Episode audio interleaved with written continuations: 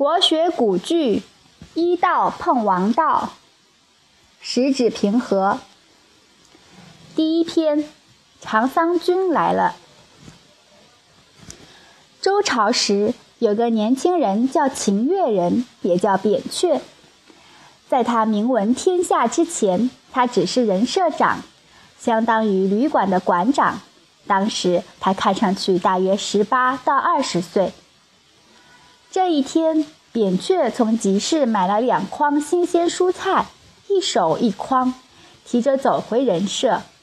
他的那种姿态具有天然的平衡，也许是这种平衡造成他日后的成功。年轻的扁鹊面相庄重，神色祥和，袍装朴素整洁，在人群中顺流安步，没人注意。前面的人在绕着走了，扁鹊也绕着走。前面的人在看旗子，扁鹊也看旗子。这是一面绿色长旗，旗上有四篆四隶的古体字，古体字“渔父医馆”。扁鹊看见旗子在风中微动着，脸上露出一丝笑意，继续往前走。很快，他就来到一处大院，院中立了一个高杆，杆上挂了蓝旗，上面有两个金字“人设”。一个小伙子快步迎出来，说：“月人回来了，让我去洗菜吧。”他接了筐子要进去，扁鹊嘱咐道：“小青，第二锅粥用熟米加青豆，第二锅汤用骨髓加菜心，长桑君最喜欢了。”小青答应着，提了两个菜筐进去了。这个淳朴的小伙子没想过为什么熟米加青豆。骨髓加菜心，他如果想过，也会成为非凡的人呢。扁鹊用一个长柄竹罐在陶水缸里舀了水，再倒入精巧的陶碗。他端着陶碗，脱了草鞋，进了房间，坐在大席子上，慢慢的喝水。这个房间的墙边堆了许多竹简，扁鹊放下陶碗，爬过去。爬回来，手中多了一部竹简。他看竹简了，那上面的每个字都有大把大把的意思。几步之外的木窗格子里，出现了一张青春女孩的脸，她正嘟着嘴唇，悄悄地看着扁鹊。远处飘来悠悠的笛声，丝毫无碍这两个年轻人各自的状态。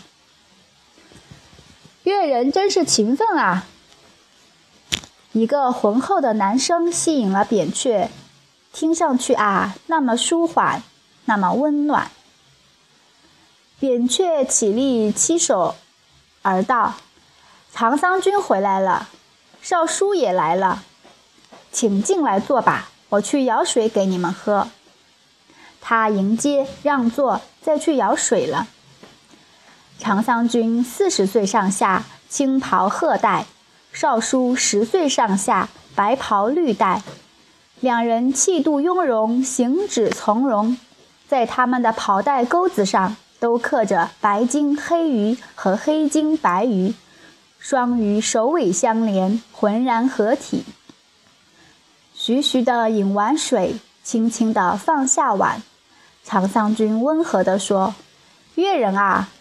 扁鹊应道：“哎，我看着你，哦，十多年了，你做了人社长，好。”扁鹊恭敬地听着。我这次来只有一件事，把渔父医馆交给你。”长桑君说着，又从怀中拿出一卷帛书和一包药，放到扁鹊面前，说：“我不年轻了。”这些禁方你拿着，别泄露了。扁鹊承诺是。这药你用上池的水调着喝三十天，你就进入医道了。长桑君看着扁鹊，爱惜不已的静默了一会儿，才说：“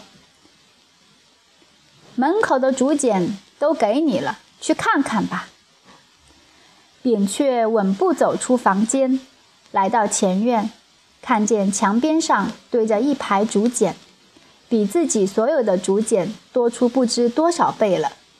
他激动地转回来，却看不见长桑君和少叔了。